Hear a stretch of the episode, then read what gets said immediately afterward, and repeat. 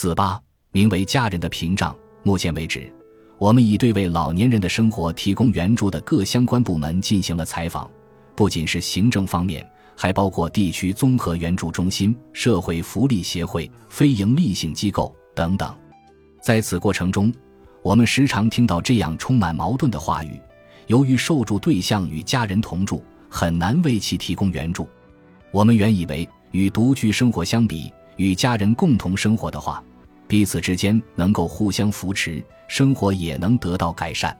但是，随着采访的深入，我们渐渐意识到这样一个现实：家人的存在已成为一道屏障，阻碍了受助人接受应有的援助。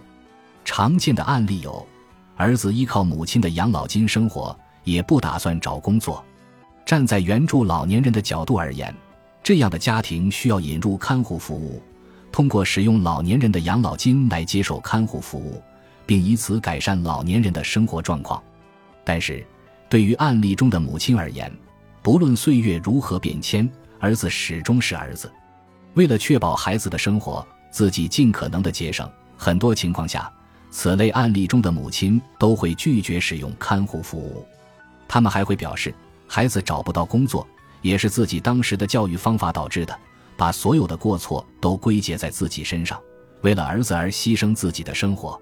为这一类案例提供援助的时候，无论援助方如何努力，工作也很难顺利推进。同时，在很多案例中，没有工作的子女往往已陷入简居的状态。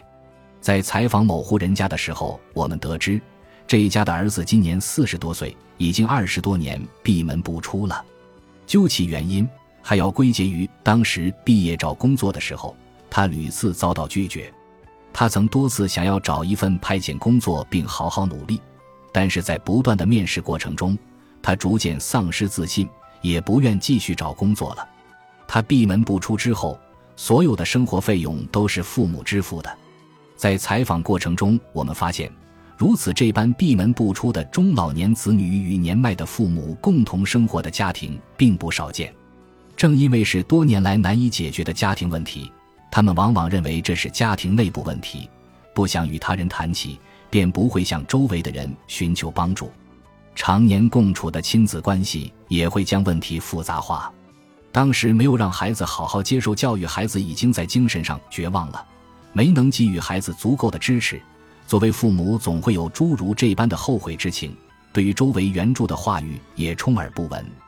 因此，虽然这样的家庭面临着两代人两败俱伤的巨大风险，周围的人却难以发现问题，也无法提供援助。在这种情况下，为应对类似铃木先生所遇到的性命攸关的紧急事态，援助方也会建议受助对象接受家庭分离的举措。以现状而言。要提供经济援助的话，除此之外别无他法。在各自治体中，也有不少让受助家庭在保持同住的状态下，运用各种制度办理家庭分离的程序，为其提供援助的案例。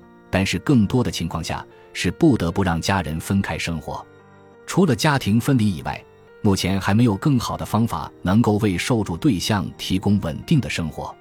对于期望共同生活的家庭而言，这是他们不得不面对的严峻现实。如今，两代人两败俱伤的危机正愈发常见，现有制度的局限性也逐渐暴露。在过去的日本，与家人共同生活可谓是晚年生活的保障。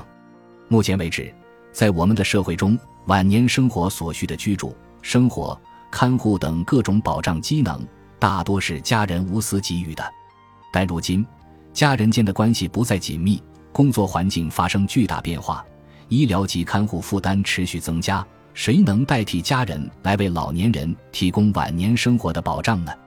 我们必须正视两代人两败俱伤的现实，也必须意识到，在目前的形势下，老年人已无法向家人寻求晚年生活的保障。